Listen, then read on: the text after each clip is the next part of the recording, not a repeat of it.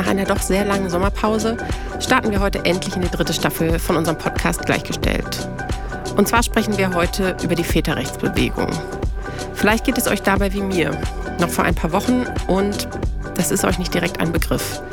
Deswegen haben wir uns auch dazu professionelle Unterstützung geholt und sprechen heute mit der Journalistin Gabriela Keller, die dazu gerade recherchiert hat.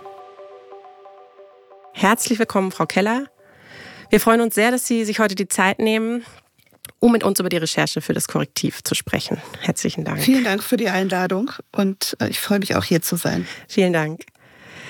Ähm, bevor wir auf die Tätigkeit und äh, vielleicht auch die aktuelle Recherche für das Korrektiv zu sprechen kommen, könnten Sie uns ein bisschen zu sich erzählen? Wie kam es dazu, dass Sie Journalistin geworden sind? Was waren vielleicht in Ihrer Laufbahn besonders wichtige Stationen? Ähm, ich bin schon ziemlich lange Journalistin tatsächlich und ähm, das hat sich halt in meinem Studium irgendwann herausgestellt, dass das mein Traumberuf ist. Ähm, also viel mehr noch als Journalistin einfach Reporterin sein, äh, tatsächlich draußen sein und Geschichten recherchieren und ähm, Themen anschleppen. Ich ähm, habe schon so eine ganze Reihe von Stationen gehabt. Nach meinem Volontariat war ich fünf Jahre lang ähm, Nahostreporterin und Korrespondentin, habe in unterschiedlichen Ländern ähm, des Nahen Ostens gelebt und dort Bericht erstattet. Danach habe ich als Reporterin in Berlin gelebt, war dann zuerst bei der Taz und dann bei der Berliner Zeitung, ähm, dort auch schon im investigativen Bereich und seit inzwischen knapp drei Jahren bin ich bei Korrektiv, inzwischen Seniorreporterin.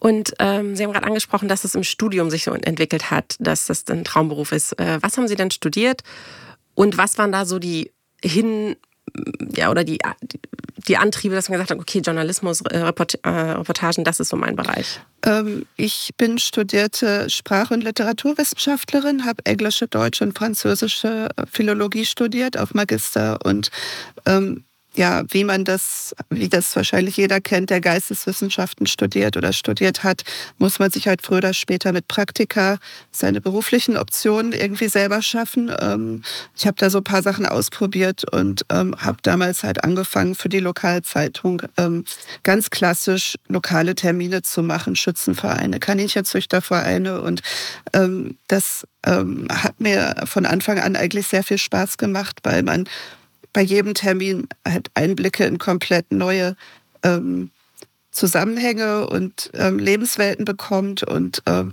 gerade eben auf diesem kleinen ähm, journalistischen, auf dieser Ebene vom Lokaljournalismus ähm, ganz klar lernt, dass auch Termine, die sich jetzt nicht so spannend anhören, wie eben ähm, irgendwelche örtlichen Vereinstermine, dass es da eben die Herausforderung ist, immer die Geschichte zu finden, die man dann erzählen möchte. Und interessante Sachen gibt es eben überall. Egal auf welchem lokalen Level. Ja, gerade auch im kleinen Lokalen gibt es ähm, immer wieder ziemlich interessante Geschichten. Also da arbeitet ja auch Korrektiv. Wir haben ja auch ein Korrektiv-Lokal-Team, ähm, was ganz gezielt auf die, auf die lokale Ebene geht und eben dort mit ähm, Lokalzeitungen zusammen Geschichten macht und Geschichten umsetzt. Sicher weiß nicht jeder, was das Korrektiv ist. Was können sich unsere Zuhörer Ihnen darunter vorstellen? Ähm, wir sind ein ähm, wir machen, äh, wir sind ein Recherchezentrum. Ähm, wir machen ähm, gemeinnützigen Journalismus. Das heißt, wir sind eine G GmbH, ähm, eine gemeinnützige Gesellschaft, die äh, Non-Profit-Journalismus sich verschrieben hat. Das bedeutet, dass wir keine, also wir sind finanziert aus Spenden von einzelnen Spendern und Stiftungen das war damals eine Antwort auf ähm, das Problem, dass immer mehr Redaktionen finanzielle Probleme haben und dass diese ähm, üblichen und traditionellen Kosten- und Erlösmodelle, entweder über Abos oder aber über die Werbung, eben nicht mehr so funktionieren und in den meisten Medienhäusern sich so eine Abspirale dreht, die ich halt auch noch aus anderen Medienhäusern kenne dass immer weniger Gelder reinkommen, dass die Umsätze sinken, die äh, Gewinne sinken und dann spart man an den Stellen, an den Leuten. Und ähm, der Effekt ist natürlich, dass die Zeitungen dann immer weniger ähm, auch in der Lage sind, ähm, in der Tiefe zu recherchieren oder bestimmten Sachen nachzugehen, weil man einfach gucken muss, wie man jeden Tag die Seiten voll bekommt mit immer weniger Leuten. Und ähm, Korrektiv funktioniert da eben anders, dadurch, dass wir eben nicht an Werbeeinnahmen gekoppelt sind, sondern ähm, wir ähm, sind spezialisiert auf Recherchen, die tatsächlich übergreifende Missstände thematisieren. Ähm, die müssen gesellschaftlich relevant sein. Also wir machen jetzt nicht einfach irgendwelche Themen, die wir uns so ausdenken, sondern eben die eine gewisse gesellschaftliche Bedeutung haben, die ein strukturelles Ausmaß haben, die jetzt also nicht Einzelfälle sind. Also Beispiele sind da ähm, zum Beispiel ähm, Steuerbetrug auf großer Ebene, das war zu dem Cum-Ex-Thematik. Ähm, wir hatten viel über Korruption, ähm, über ähm, die, die AfD und insbesondere ähm, die, die ähm, dubios finanzierte Wahlwerbung der AfD, ähm, da, dass wir da versucht haben, den verborgenen Spendern auf die Spur zu kommen. Und in dem Zusammenhang sehen wir natürlich auch strukturelle oder systematische Gewalt gegen Frauen als Themenbereich, dem wir halt nachgehen möchten. Letztes Jahr wurden Sie als Reporterin des Jahres ausgezeichnet. Um welches Thema ging es bei der Recherche, für die Sie ausgezeichnet wurden? Genau, also wir waren, äh, ich war eine der Reporterinnen des Jahres äh, in der Kategorie Sport, äh, zusammen mit meinen Kolleginnen und Kollegen. Äh, wir hatten eine äh, Recherche gemacht zum Thema ähm, Gewalt, häusliche Gewalt bei Profifußballern ähm, gegen ihre Partnerin. Ähm, und zwar ähm, haben wir da aufgedeckt ähm, eine ganze Reihe von Fällen, ähm, die wir zum Teil nicht, zum Teil ja identifizierend berichten konnten. Und ähm, das ging, das Strukturelle daran war eben zu zeigen, wie ähm, die Frauen, ähm, die Opfer von häuslicher Gewalt werden, ähm, wie die ähm, davon abgehalten werden, sich an die Öffentlichkeit zu wenden oder Anzeige zu erstatten, eben nicht nur von dem mutmaßlichen Täter selber, sondern von diesem ganzen Apparat von ähm, der, der eben drüber ist, ähm, von Beratern, von ähm, Anwälten, von ähm, Vereinen und Managern. Das ist also eine unglaubliche Macht. Ungleichgewicht, ein unheimliches Machtungleichgewicht zu Lasten dieser Frau. Ähm, und wir haben aufgezeigt mit der Recherche, wie dieser Apparat von Einschüchterung und ähm, dem, dem Kleinhalten dieser Frau funktioniert in den Fällen, wo wir recherchieren konnten, weil es tatsächlich sehr schwierig war, ähm, aufgrund dieser Praktiken überhaupt Frauen zu finden, die auch nur anonym mit uns sprechen wollten, weil die natürlich nichts zu gewinnen haben durch so eine Art von Berichterstattung. Und wenn ich das richtig verstanden habe, war das ja auch ähm, Auslöser dafür, dass äh, es jetzt zu der, zu der neuen Recherche gekommen ist, oder? Mhm, ist richtig. Ich habe also ähm, jetzt nicht ähm, vorher besonders viel zum Thema ähm, Gewalt gegen Frauen gemacht, sondern war eher auch spezialisiert auf so Finanzrecherchen oder Immobilienrecherchen oder politische Recherchen. Ähm, und das Thema kam zu uns ähm, mit einer Informantin, einer ersten. Und ähm, so sind wir dann da eingestiegen. Und ähm, das war tatsächlich ähm, eine unheimlich aufreibende und intensive Recherche, die wahnsinnig lange gedauert hat, weil wir ziemlich schnell gemerkt haben, aha, ähm, es gibt da bei dieser, in, in, diesem, in, diesem, in dieser Sphäre eben nicht nur den mutmaßlichen Gewalttäter, sondern es gibt eben diesen Überbau, der ihn schützt, also das, diesen Panzer aus Macht und Geld, ähm, der die mutmaßlichen Täter schützt. Und ähm, die Frau auf der anderen Seite hat das eben all das nicht. Und das fanden wir eine Geschichte, die es unbedingt wert ist, erzählt zu werden, weil das in dem Bereich, es gibt ganz viele Leute, die das wissen. Ne? Also das ja. ist auch etwas, da sind wir später drauf gestoßen, dass uns gesagt wurde, ja, also im Boulevard, bei den Boulevardzeitungen oder diesen Frauenklatschzeitschriften wissen das alle, weil die haben ja ständig auch mit, diesem, mit den sogenannten Spielerfrauen zu tun und kennen die ja zum Teil auch persönlich ganz gut. Oder auch bei Sportjournalisten wurde uns immer wieder gesagt, so, ja, ja, das, also hinter den Kulissen wussten wir das ja alle. Und da frage ich mich natürlich schon, warum hat das denn vorher keiner mal aufgeschrieben? Und es liegt aber natürlich auch in der medialen Macht des Fußball, dass Geschichten, die eben nicht so reinpassen, ähm, nicht erzählt werden. Nicht erzählt werden oder dass es halt einen sehr starken Impetus gibt, diese Geschichten nicht zu erzählen, weil man dann natürlich nicht nur große rechtliche Risiken eingeht, sondern auch möglicherweise Anzeigenkunden verliert oder demnächst keine keine Hintergrundinfos oder Exklusivinfos aus den Vereinen mehr bekommt. Und das ist natürlich für manche Medien äh, ein großes Problem dann. Und da komme ich wieder zurück. Da ist natürlich ein Medium wie Korrektiv, was eben nicht an sowas hängt und wofür also sowieso keine Werbeeinnahmen erzielt, ähm, sind wir natürlich ähm, in der Lage, sowas zu machen, weil wir diese ganzen Bedenken überhaupt nicht zu haben brauchen. Ja. Und was kann man sich so vom zeitlichen Horizont vorstellen, wie lange äh, so eine Recherche dauert? Vielleicht bis vom ersten Tag, wo man überhaupt drauf stoßt, darüber nachdenkt, das zu machen, bis zu dem Tag, wo man es äh, ja, publiziert? Das war in dem Fall tatsächlich ziemlich genau zehn Monate oder sogar elf. Also es war sehr, sehr, sehr lange. Ähm, was aber nicht bedeutet, dass ich jetzt ausschließlich nur das gemacht hätte, sondern ähm, das war einfach die Zeit, die verging. Und teilweise war es dann halt so, dass ähm, Frauen, mit denen wir gesprochen hatten, sich das anders überlegten. Dann wollten sie wieder nicht mehr, dass wir die Geschichten öffentlich machen und dann riefen sie nicht mehr zurück. Und das ist ja auch ein Prozess, der bei Opfern von häuslicher Gewalt dann ganz generell einsetzt. Dann möchte ich das überhaupt, will ich das an der Öffentlichkeit haben, also auch wenn es anonymisiert ist. Weil man weiß ja, die, die werden ja erkannt, in ihrem Umfeld werden sie ja erkannt, in ihrem Umfeld weiß ja jeder, ähm, wer diese Leute sind. Ähm, also diese totale Anonymität, die gibt es ja eigentlich nicht. Ähm, und ähm, so hat sich das hingezogen, weil es viel hin und her gab und das muss man natürlich auch respektieren, wenn die dann sagen, nee, wir wollen das doch nicht machen und wir ziehen es jetzt doch wieder zurück. Dann sagt man, ja, fein, aber ruf halt wieder an, wenn es dir anders überlegst. Und das haben die dann tatsächlich auch gemacht. Und so waren dann immer so ein paar Monate dazwischen, wo man eigentlich nur abgewartet hat oder geguckt hat, ob man noch andere Informanten findet und wie man da weitermachen kann. Und so ist es dann letztlich nach und nach doch ähm, eine aus unserer Sicht ziemlich große Zahl von Fällen zusammengekommen. Es muss sich ja wahrscheinlich dann auch so eine Art äh, Vertrauen über einen bestimmten Zeitraum aufbauen, dass man sich bereit fühlt, die Geschichte zu erzählen. Ja, auf jeden Fall. Also das haben wir halt auch gemerkt, es bringt eigentlich nichts, jetzt Leute, wo man denkt, dass vielleicht die so eine Geschichte zu erzählen haben, die kalt anzuschreiben. Das kann man bei vielen Themen machen, aber hierbei halt nicht, weil so wahnsinnig viel für die auf dem Spiel steht. Ne? Und das kam halt schon sehr stark darauf an, ob man es geschafft hat.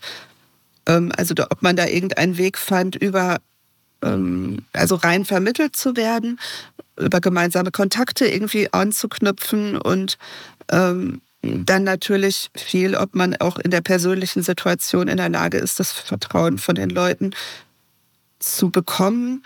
Ähm, was ja auch nicht gesetzt ist, denn viele haben auch schon sehr schlechte Erfahrungen mit Medien gemacht, wo sie dann doch wieder irgendwie nicht angemessen dargestellt wurden oder wo sie doch wieder als Witzfiguren hingestellt wurden oder als also das ist ja immer so das Ding mit den Spielerfrauen. Ne? Das ist, da gucken ja auch jetzt nicht nur die Boulevardmedien oft irgendwie mit so einem komischen Blick drauf. Also entweder, dass sie irgendwie die, die, ähm, ja, die, die, die heißen Models sind, die man, wo man irgendwie drüber spricht, wie sie aussehen oder wenn sie sich dann nicht so benehmen, wie man das von ihnen erwartet, die dann ganz schnell so Witzfiguren auch werden.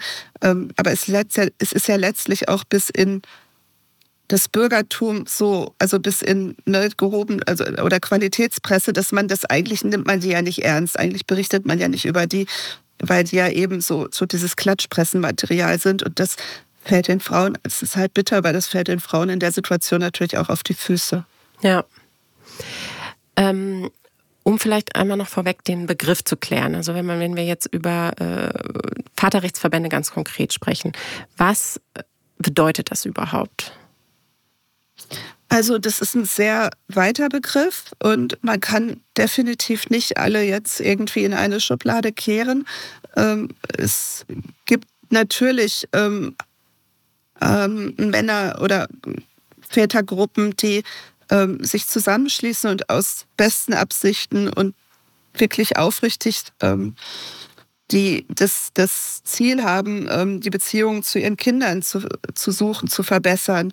Ähm, das ist total normal und das ist auch angebracht. Also letztlich kommt es ja aus diesem Gefühl heraus, dass ähm, oder auch aus, aus, diesem, äh, aus diesem Hintergrund heraus, dass vor den Familiengerichten Väter zumindest in der Vergangenheit sehr schlechtes Standing hatten, dass eben so diese, ähm, diese, dieser Grundsatz herrschte, ein Kind gehört zur Mutter und dass ähm, Väter, die nach einer Trennung noch auf irgendeine Art die, ähm, das Verhältnis zu den Kindern aufrechterhalten wollten, ähm, wenn das dann hakelte, weil die Beziehung halt beim, beim, beim Auseinanderbrechen bitter wurde ähm, und die, die Mutter sich dann sperrte, dann hatten die praktisch keine Chance.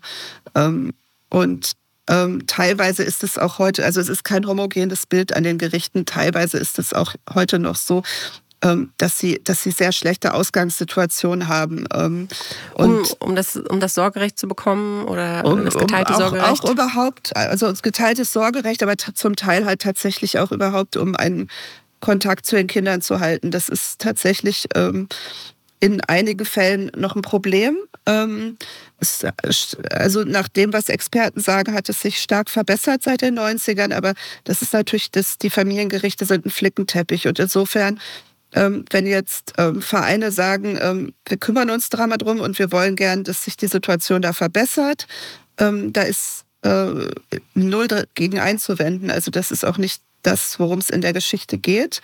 Ähm, solche Vereine gibt es auch, solche Gruppen. Es gibt ja auch einfach Selbsthilfegruppen. Es gibt Beratungs- ähm, Vereine, wo halt auf örtlicher Ebene geguckt wird, dass jemand ähm, die Leute zum, zum, zum, zum äh, Familiengericht begleitet oder zum Jugendamt. Ähm, das ist komplett verständlich, wenn man in so einer Situation ist, dass man sich dann natürlich Hilfe sucht. Was wir ähm, uns bei der Recherche näher angeguckt haben, sind Vereine und Verbände, die ähm, zum Teil deutlich frauenfeindliche und antifeministische Posen vertreten.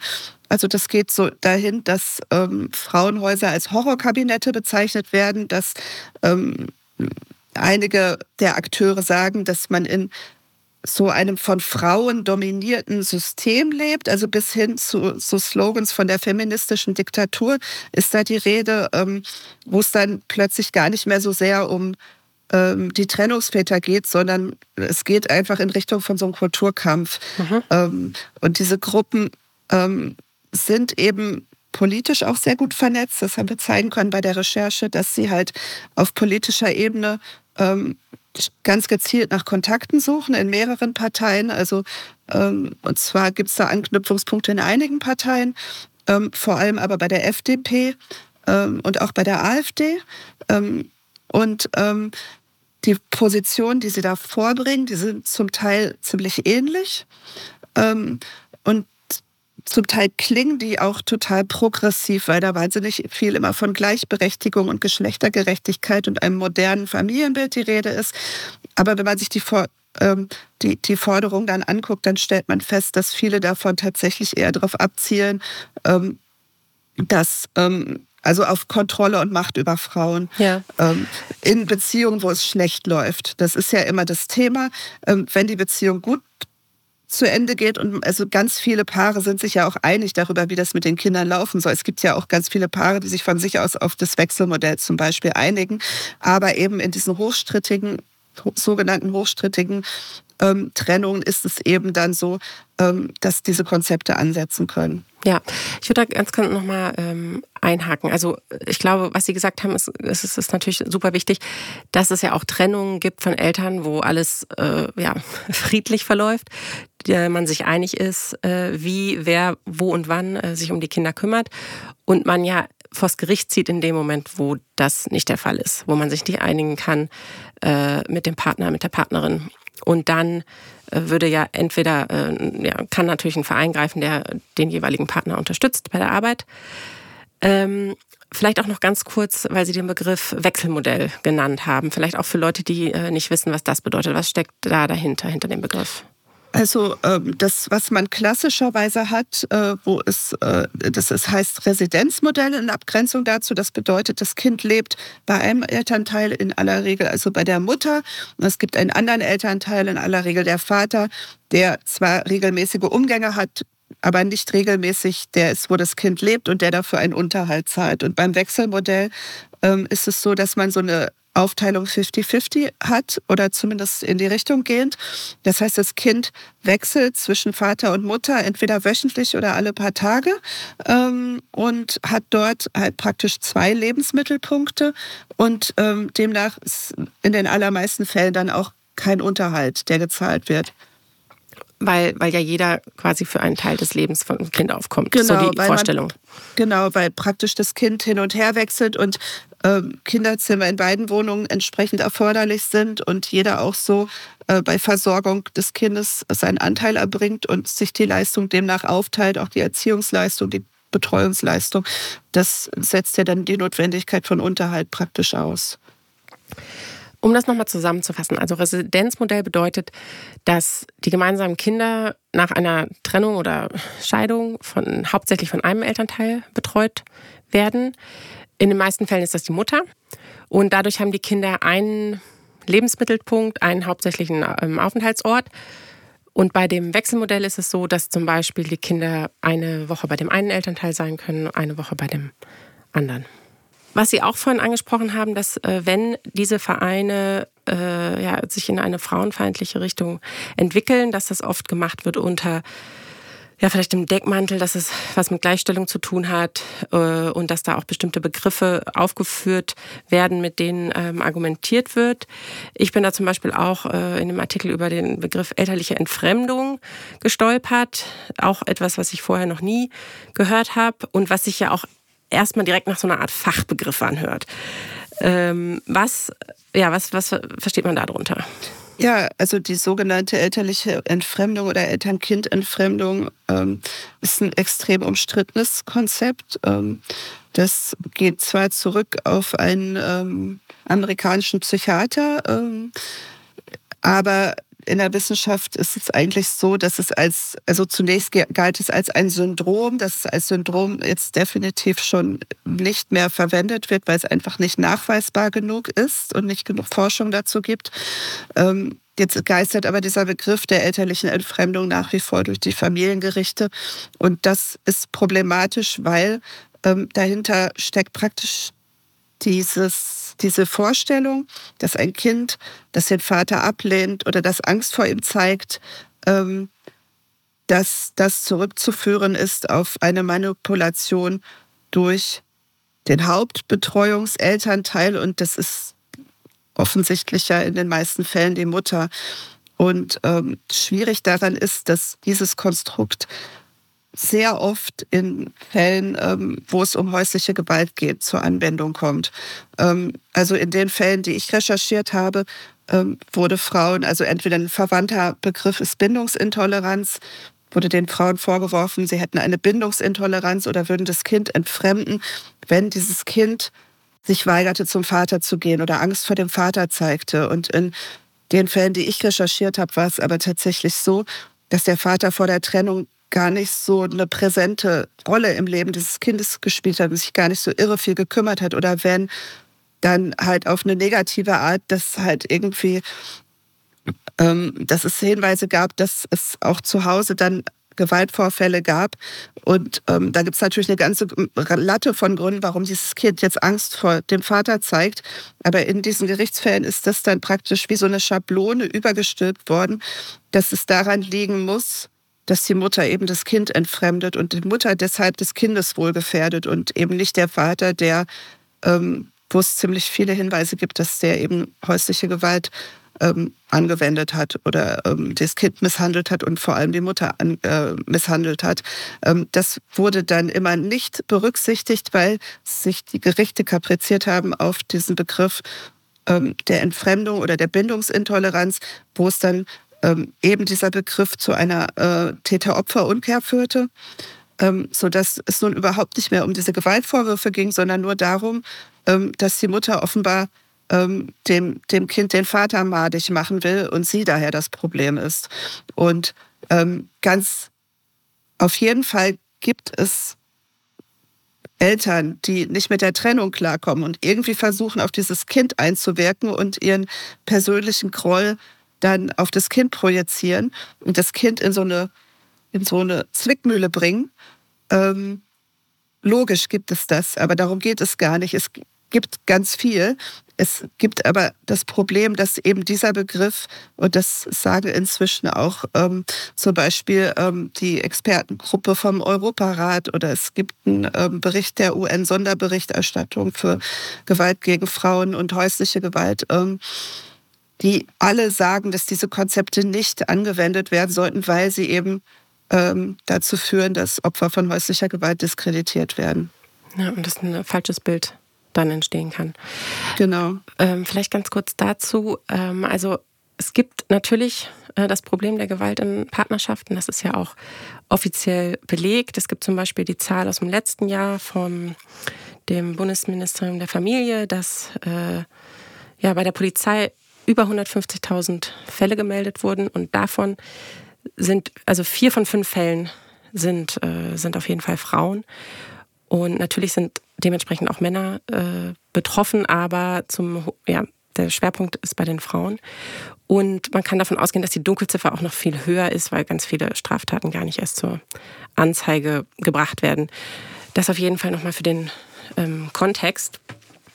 Ähm, Sie hatten es gerade angesprochen, dass quasi Begriffe benutzt werden, die aber in der Wissenschaft nicht ähm, belegt sind. Das heißt, man müsste ja eigentlich darauf hoffen oder sich darauf verlassen können, dass es dann auch beim Gericht nicht zum Einsatz kommt, weil der Richter, die Richterin das ja wissen sollte. Wie, wie kann es sein, dass dann äh, das trotzdem als Argument benutzt werden kann? Es hat unterschiedliche Ursachen. Also eine Ursache ist sicher, dass der Umgang mit häuslicher Gewalt äh, an den Familiengerichten oft äh, haarsträubend ist tatsächlich. Also ähm, was mir da erzählt wird, was ich aber auch in den Unterlagen lese, ähm, die ich in den Fällen, wo ich recherchiert habe, so wie wir heute mit dem Phänomen häusliche Gewalt umgehen in den Medien, in der Diskussion, da ist, klafft einfach so eine Riesenlücke dazu, wie das in den Familiengerichten oder auch teilweise in Jugendämtern behandelt wird, ähm, wo Frauen dann gesagt kriegen, so, also da, da, gibt es Äußerungen, wo man wirklich vom Glauben abfällt, von, na, ähm, eine gute eine Ohrfeige gehört doch zu einer guten Ehe dazu. Oder ja, Sie haben sich doch den Mann ausgesucht. Jetzt ist das der Vater Ihrer Kinder, da müssen Sie jetzt mit klarkommen. Also das ist relativ schwer zu fassen, ähm, was daran liegt, dass ähm, die Fortbildung ähm, nicht so erfolgt in vielen Fällen, wie man sich das so vorstellen würde. Das ist ein Problem, dass die Kenntnisse im Umgang mit häuslicher Gewalt an sich schon häufig hapern. Also nicht in allen Gerichten, aber in vielen. So, ähm, dazu kommt, dass ähm, die ähm, Ressourcen knapp sind, die Gerichte haben keine Zeit. Ähm, die könnten ja auch ermitteln, wenn es solche Vorwürfe gibt. Ähm, die haben ja auch, also das sind ja auch Ermittlungsbehördengerichte. Und es gibt ja ganz oft Möglichkeiten, Klarheit zu schaffen, indem man, keine Ahnung, Zeugen befragt, Nachbarn befragt, sich mal die Atteste anguckt, äh, auch mal mit der Polizei vielleicht spricht ähm, aber das passiert halt. In den aller, überwiegend passiert es nicht. Und was sie machen, sie geben Gutachten in Auftrag und diese Gutachtenfirmen ähm, sind, sind kaum reglementiert. Ähm, und ähm, da kommen dann Gutachten bei raus, wo man teilweise auch ähm, mehr Fragen aufgeworfen hat, als beantwortet werden. Und die sind aber die Grundlage für die Entscheidung. Und hinzu kommt, dass eben ähm, die Väterrechtlervereine zum Teil auch gezielt versuchen, diese frauenfeindlichen Konzepte zu propagieren. Ähm, Stichwort elterliche Entfremdung. Ähm, da laufen große Kampagnen, ähm, dass diese Form, wie Sie es nennen, äh, diese schwere Form von Kindesmissbrauch ähm, endlich vernünftig verfolgt wird. Ähm, es gibt auch die Forderung, dass das als ins Strafgesetzbuch sogar wandert, als, als Form, also ähnlich wie praktisch ein sexueller Kindesmissbrauch soll jetzt diese elterliche Entfremdung ein eigenes strafrechtliches Problemfeld werden und soll gezielt verfolgt werden. Und ähm, das klingt ja auch erstmal ähm, jetzt gar nicht so absurd, ähm, wenn man sagt, oh je, dass Kinder dann eben in diese Schere reinlaufen können. Ähm, das Problem ist halt nur, dass es eben so, wie es gehandhabt wird, ähm, Frauen auf, auf die Füße fällt, die von häuslicher Gewalt sprechen. Und das wird dann immer nicht mit thematisiert. Also bei diesen Verbänden und Vereinen ist mir jetzt nicht aufgefallen. Also ich habe ziemlich viel von den Positionspapieren und den Äußerungen und auf den Websites gelesen, aber häusliche Gewalt taucht da einfach praktisch also kaum auf. Und wenn, dann nur als falscher Vorwurf. Und das ist dann immer gekoppelt mit, es gibt falsche Vorwürfe und ähm, dann gibt es diese elterliche Entfremdung und das ist halt eine ziemlich heikle Mischung für Frauen, die tatsächlich betroffen sind. Und diese Ideen setzen sich halt fort, weil es Fachleute gibt, die eben mit diesen Verbänden verbunden sind oder denen zum Teil auch selber angehören.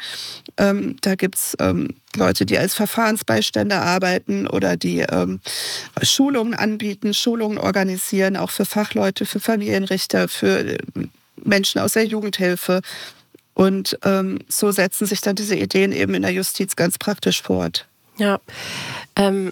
Wenn man jetzt vielleicht noch mal konkreter eingeht auf, äh, auf die Kampagnen und auf äh, ja, die Lobbyarbeit, die da stattfindet. Ähm, ja, denn das sind ja dann die großen Aspekte, mit denen Einfluss genommen werden kann und mit der sicherlich auch äh, ja, es dazu kommen kann, dass, dass das, was propagiert wird, plötzlich als Wahrheit empfunden wird. Ähm, was für Kampagnen werden da zum Beispiel gefahren oder was und was findet konkret in der Lobbyarbeit statt? Ähm, also wir haben halt ähm, sehr viele Schriftverkehr dieser Vereine mit, den, mit dem Bundesjustizministerium, wo man sehen kann, dass innerhalb von ja, wenigen Monaten praktisch mehrere Dutzend äh, Thesenpapiere, Positionspapiere, immer wieder Anfragen von Gesprächen, dass man irgendwie seine Position vorbringen möchte, dass man irgendwie äh, trommelt für die Kampagnen, dass man irgendwie die Forderungen vorbringt auf der Ebene, dass man immer wieder ähm, ja direkte Gespräche mit dem Minister fordert. Also die werden dann auch ähm, zum Teil ähm, sehr offen und freundlich empfangen. Also und ähm, es hat mehrere Gespräche gegeben, dass ähm, ist halt die Frage dann, weil wir wissen, dass die, dass die ähm, Beziehungen ähm, zu äh, der, der Väterrechtler zu Teilen der FDP sehr gut sind, ähm, was die Frage aufwirft, ob das vielleicht was damit zu tun hat, dass wir auch einen FDP-Bundesminister haben. Ähm, zum Teil haben die Verbände auch öffentlich in den sozialen Medien ähm, sich dafür gefeiert, dass sie nun ähm, endlich wieder ins Ministerium vorgelassen werden zu Terminen, was ja in den Jahren der Großen Koalition nicht gegangen sei. So, wie hat sich denn natürlich das, Fragen auf. Ja, wie hat sich denn das Ministerium dazu dann geäußert? Na, ähm, das Ministerium hat sich ähm, so relativ abwiegelnd geäußert, wie man das aus so Pressestellen von Ministerien halt kennt, dass es ähm, mit allen unterschiedlichen Arten von ähm, Zivilgesellschaftsakteuren halt im Gespräch ist und dass man halt diese ähm, Formulierungen halt ein Ausdruck von normaler Höflichkeit wären ähm, und ähm, dass das halt praktisch nicht weiter bemerkenswert sei. Also aber es kam keine Bestätigung, dass man auf der Seite dieser Bewegung ist oder Nein, Sie haben nicht geschrieben, ja, ja stimmt, Sie haben ja. recht, wir sind total von der Lobby unterwandert. Das schreiben Sie nicht. Nein. Ja. Ähm, wenn man jetzt sagt, da ist eine, ja, oder festgestellt hat, da ist eine sehr, sehr starke, starke Lobbybewegung, da gibt es viele Kampagnen, ähm, dann könnte man ja auch fragen, was, ist, was passiert auf der Gegenseite? Äh, weil dann ja scheinbar die Lobby von der anderen Seite äh, schwächer ist oder vielleicht auch nicht stattfindet. Nö, das gibt's auch. Also es gibt auch für, von Frauenverbänden eine Lobby. Also es geht ja auch jetzt nicht darum, dass es Lobbyinitiativen gibt. Ne? Mhm. Also ich meine, die scheinen so nach dem, was ich bisher gesehen habe, eher zum Familienministerium ähm, gute Beziehungen zu haben als jetzt zum Justizministerium. Also einige Mütterverbände haben ja auch gesagt, dass sie zum Teil keine Antworten bekommen auf ihre, auf ihre Papiere und, und, und, und Anschreiben. Also da ähm, scheint es schon irgendwie einen gewissen Bias zu geben. Mhm. Aber ähm, grundsätzlich haben gibt es natürlich, also es gibt den FAMF, den Verband Alleinerziehender ähm, Mütter zum Beispiel, ähm, die ist ein sehr großer Verband, die haben natürlich auch ihre Connections zur Politik. Es geht ja auch nicht darum, ähm, dass es, ähm, also das gibt ja unterschiedliche Arten von zivilgesellschaftlichen Gruppen, die Nähe zur Politik suchen oder die ähm, so Agenda-Setting betreiben. Ähm, das kann man immer mal wieder angucken. Das machen wir auch bei Korrektiv. Wir machen das ja auch jetzt nicht nur bei der Väterrechtlerlobby, sondern auch bei, keine Ahnung, der Wirtschaftslobby, wenn es um Gesetzesvorlagen geht, dass man da guckt, ähm, welche Gruppen da ihre, ihre, ihre Interessen vorbringen. In dem Fall ist es halt nur, ähm, dass es Gruppen sind, die im Internet sich ganz, ganz dezidiert frauenfeindlich äußern und die auch Positionen und Forderungen vorbringen, die ähm, ja ähm, antifeministisch sind, die eben auf ähm, wenn es schlecht läuft, auf Macht über Frauen hinauslaufen. Und ähm, das kann man ja dann schon mal aufzeigen, ähm, auf welchen Fall, ja. Weg diese Forderungen nehmen und wie die auch behandelt werden. Und ähm, dann kann man auch fragen, welche Gesetze ähm, zum Thema ähm, unter, also Umgangsrecht und Sorgerecht verabschiedet werden, welche Reformen es gibt und welche es nicht gibt. Ähm, und da gibt es ja zum Beispiel im Koalitionsvertrag ähm, die Forderung, dass der Gewaltschutz vor Gericht verbessert werden muss. Und da hat man bisher noch nicht so viel zugehört, dass da tatsächlich irgendwelche Reformen ge geplant sind. Ähm, und da kann man halt schon mal fragen, warum das eigentlich so ist. Ja, definitiv. Ähm, wenn wir jetzt hypothetisch davon ausgehen würden, dass die Verbände, die ganz klar äh, eine frauenfeindliche Agenda haben, äh, noch mehr Einfluss nehmen können, auch auf ähm, ja, neue Gesetze unter Umständen. Was wäre damit verbunden? Ja, also wenn man sich die Forderungen anguckt, so ähm, geht sehr viel dahin ähm, in Richtung Zwänge. Ähm, die ähm, praktisch auch gesetzlich verankert werden sollen. Und ähm, also im Vordergrund geht es immer um das Kindeswohl, aber tatsächlich geht es dann immer darum, das Leben der Mutter irgendwie zu reglementieren, bis dahin, dass man sie, also viele von denen fordern, dass Mütter nach einer Trennung nicht aus dem Schulbezirk wegziehen sollen.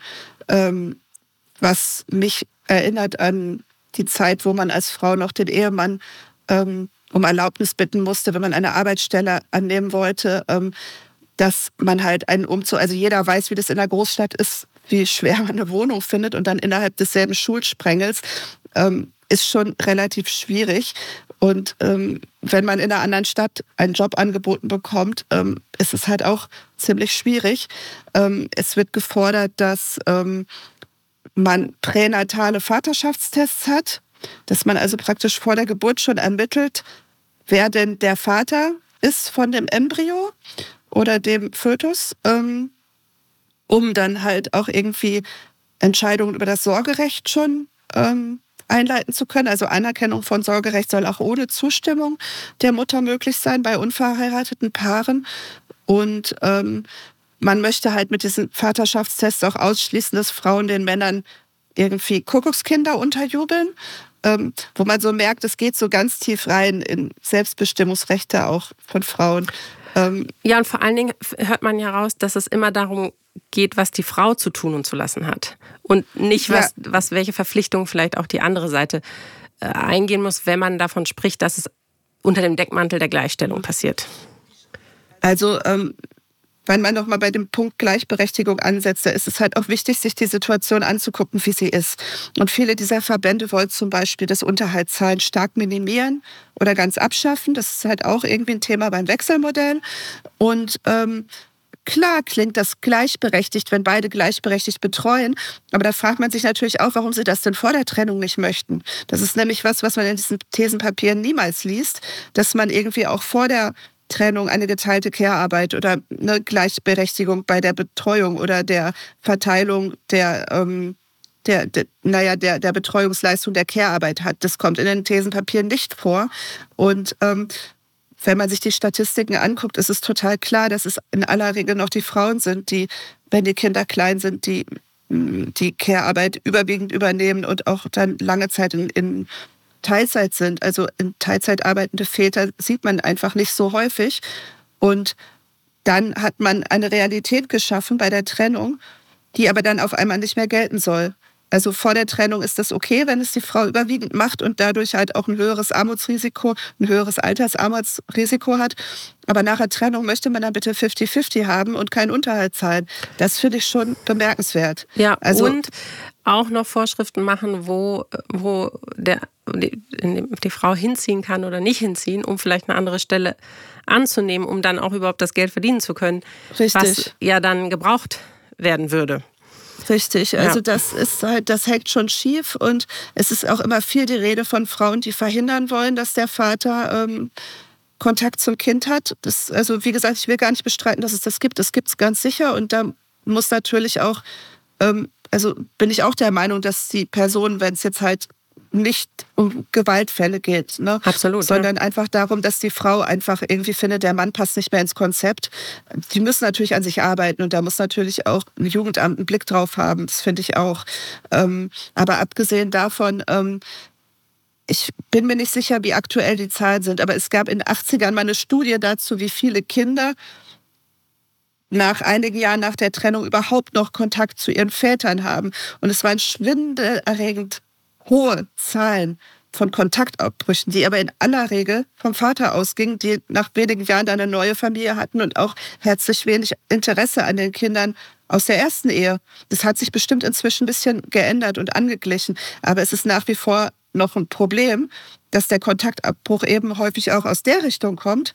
Und da gibt es dann keine Kampagnen zu, die irgendwie sagen, lass dein Kind nicht hängen oder so. Es ja. geht immer nur um die Fälle, wo halt die Frau halt die Schuldige ist und angeblich das Kind entfremdet. Ja.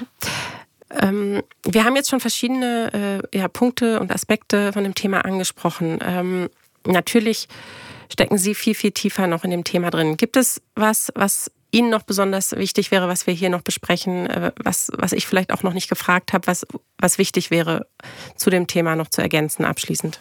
Ja, also was ich bemerkenswert auch finde, ist, dass ähm, also die Selbstdarstellung oder auch die Reaktion auf meine Berichterstattung ist halt so, äh, wir wollen doch einfach ein besseres Verhältnis zu unseren Kindern und wir wollen doch einfach als Väter auch Rechte haben. Und da ist auch überhaupt nichts dagegen einzuwenden und ich glaube, es wäre auch gar kein Thema, wenn sie einfach nur ähm, bestimmt auf bestimmte Benachteiligungen hinweisen würden und da Verbesserungsvorschläge machen würden, wenn es nicht zusammengehen würde mit einer fast durchgehenden Verharmlosung und Relativierung von häuslicher Gewalt.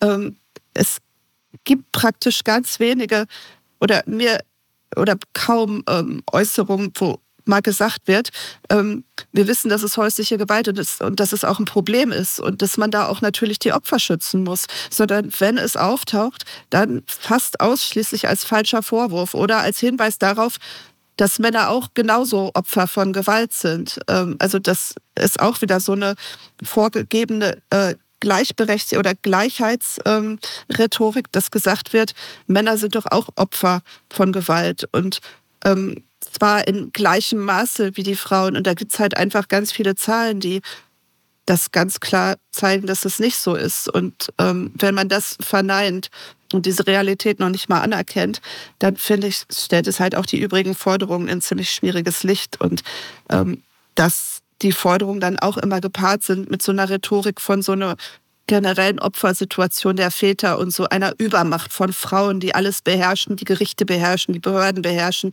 ähm, dann ähm, also da fängt es halt ja. an, dann wirklich schwierig zu werden. Mit, also da fängt es dann halt auch an, antifeministisch zu werden.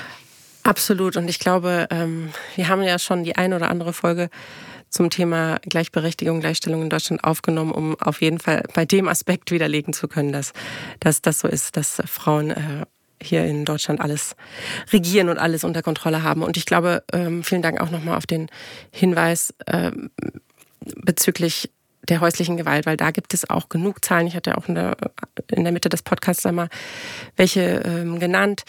Was ist einfach ein belegter Fakt und den sollte man bei der ganzen äh, Problematik auf jeden Fall mit beachten. Denn ja, der Schutz von Opfern muss ja an ganz oberer Stelle stehen bei der Thematik. Ja, das ist eben der Punkt, worauf es mir ankommt. Dass es eben aber sich zeigt, dass ähm, es viele verheerende Fälle gibt, wo eben häusliche Gewalt überhaupt nicht einfließt in die Entscheidung der Gerichte. Und dass sich, wie ich das vorhin beschrieben habe, ähm, die Situation dann tatsächlich so stark gegen die Frau wendet, dass ähm, in einigen besonders schlimmen Fällen die Kinder zum Vater umplatziert werden, obwohl sehr handfeste Belege für häusliche Gewalt im Raum stehen. Und das ist dann das, was unter Kindeswohl verstanden wird. Und solche Fälle sollten einfach überhaupt nicht vorkommen. Und ähm, wenn da immer weiter Stimmung gemacht wird in Richtung eines vermeintlichen Entfremdungssyndroms, dann glaube ich, dass man da ähm, dieses Problem weiter verschärft. Ja. Und was ich auch noch sagen wollte, ich weiß nicht, ob da noch Platz ist. Auf jeden ist, Fall, na klar. Ähm, äh, dass ein weiteres Thema halt auch ist, das haben wir bei unserer Recherche gezeigt, dass es eben einen Austausch und auch strukturelle Vernetzungen gibt zwischen einigen dieser Väterrechtlergruppen und klassischen maskulinistischen Gruppen, die also generell Männer als benachteiligte Spezies ansehen und ähm, die einem irgendwie dominierenden oder autoritären Feminismus, der irgendwie es zu weit treibt mit den Frauenrechten, die Schuld daran gibt. Und ähm, dieses Denken von wir Männer sind so benachteiligt, ähm, ohne zu reflektieren, was die gesellschaftlichen Realitäten sind. Also da fängt es halt dann wirklich an, hakelig zu werden. Und da finde ich, führen die Forderungen halt auch auf eine ziemlich brisante Ebene. Ja, umso, umso besser das und, und schöner das, äh, schön ist vielleicht ein schlechter Begriff in dem, in, mhm. in dem Zusammenhang, aber ja, danke, dass Sie uns über das Thema aufgeklärt haben und Sehr uns gerne. einen näheren Einblick gegeben haben, auch in die Recherchen, weil es ja doch ein Thema ist, äh, was, glaube ich, einfach nicht so in der breiten Masse bekannt ist, aber sicherlich wichtig ist, das ähm, ja, in die Öffentlichkeit zu tragen. Danke dafür. Und ja, vielleicht nochmal äh, an euch alle. Natürlich findet ihr den Link zur Recherche auch wieder unter der Folge auf gleichgestellt.de sowie auch weitere Links zum, ja, zu Artikeln zu dem Thema, die wir auch äh, ja, in Vorbereitung auf diese Folge gelesen haben. Ähm, genau, also da findet ihr die, die Quellen und könnt es auch nochmal im Detail nachlesen, wenn ihr darüber hinaus noch etwas wissen wollt. Es gibt gerade auch ein neues Buch, das heißt Die stille Gewalt wie der Staat Frauen alleine lässt, der auch nochmal gerade den Aspekt zur, ähm, ja, zu, dem, zu der Verbindung mit dem Thema Gewalt aufgreift. Also es gibt jede Menge Material, sodass man da noch tiefer einsteigen kann.